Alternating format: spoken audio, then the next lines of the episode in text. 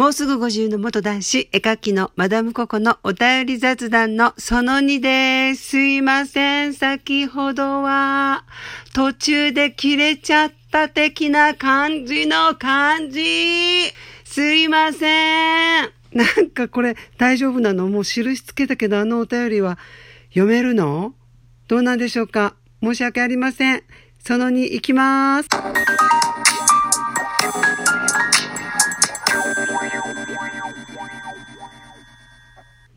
ということで、大変申し訳ないんですけれども、お便りを読むと、印をつけるようになってるんですね。そしてさっき、お便りを読みながら印つけたら、先ほど途中まで読んだお便りが消えてしまっておりました。お便りいただいた方申し訳ありませんでした。私の動画をきっかけに、トランスジェンダーのことをよく知るようになりましたというお便りでした。ね、そういう方ね、本当に多いんですよ。やっぱり LGBTQ どれもなんか身近に感じられないんですよね。自分の周りにいないからって思っちゃってて、なかなか遠いことのように思ってる人が多いんですね。だからこそ動画とか何かしらで発信していきたいなって私も思ってるんですね。世の中やっぱりね、カミングアウトできない状況の人の方がやっぱり多いんですよ。だからたまたま職業的にも立場的にもこうやってさらけ出して生きることができて笑顔でね前向きに楽しく生きて、ちょっと下が回ってないですけど、生きていけるので、私の役目としたら生きてる限り、やっぱり声を出していって、いつかね、こうやって出さなくても、こういう人たちが普通になるようにやっていきたいなって思います。だから、身近にいないんじゃなくて、実は声が出せてないんですよね。ちょっとね、もっともっといろいろな LGBT とか私の幼少期とかの話をしたいんですけれども、やっぱりね、こうやって声を出して、私こうですよってさらけ出してると、本当にいろいろな意見が飛んできます。ほとんど良かったですと、講演会動画を見て良かった、臨死体験の動画を見てすごく良かったですっていう意見が多いので、私はそっちを見てるんですけれども、やっぱりね、ネガティブコメントとかネガティブメッセージってエネルギー強いなと思うのは、講演会動画とか、臨死体験の動画に、何自分に酔ってるんですかとか、何綺麗事言ってるんですかとか、もっと泣かずに淡々と喋れよとか言われるんですけれども、私もそれは自分の課題だと思ってます。講演会となると、どうしても自分の感情移入しちゃって、当時のことを思い出して、つい感情的になったり、のめり込んだりして、酔ってる風に見えるかもしれません。でもそれは、今の私が当時の私を見て、悔しかったねって、大丈夫だよってなんか、こう客観的に見えてるから、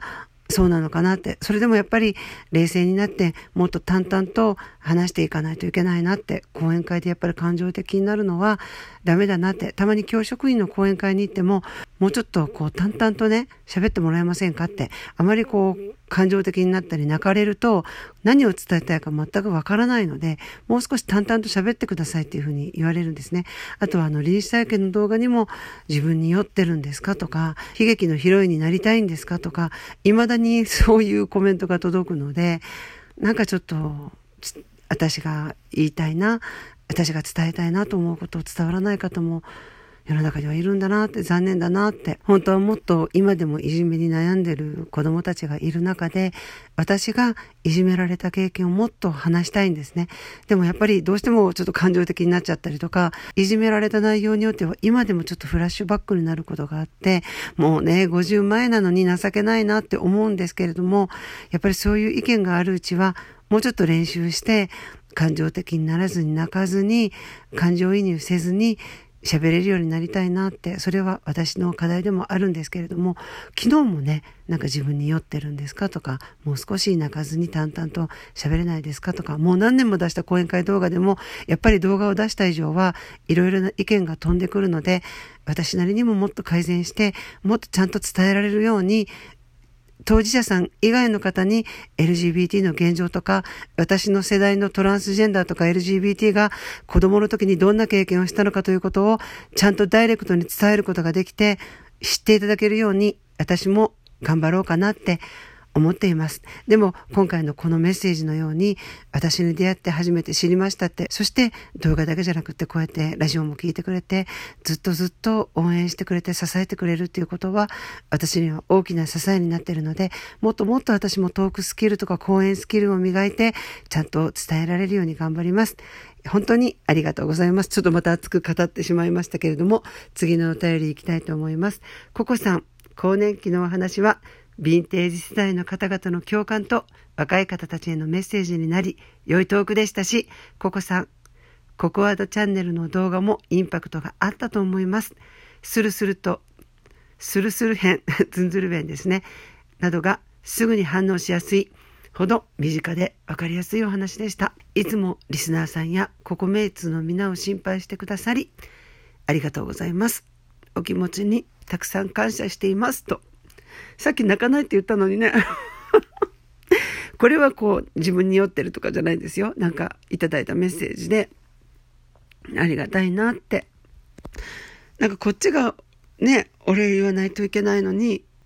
なんかこんな風に言っていただけてありがとうございます。それでは次のメッセージいきます。ココさん、体調いかがですか？応援しています。今回、ココファミリーに向けたお気持ち拝聴し、私の応援はまだまだ微力だなと感じたり、感謝の気持ちでいっぱいになります。大好きなココさん、一生懸命な心優しいココさん、応援しています。もう本当にありがとうございます。もう微力だなんてとんでもないですよ。もうこうやってメッセージいただいて、お便りいただいて、もうどれだけ励みになってるでしょうか。もう本当にありがとうございます。これからももう頑張りますじゃなくて頑張れます。ありがとうございます。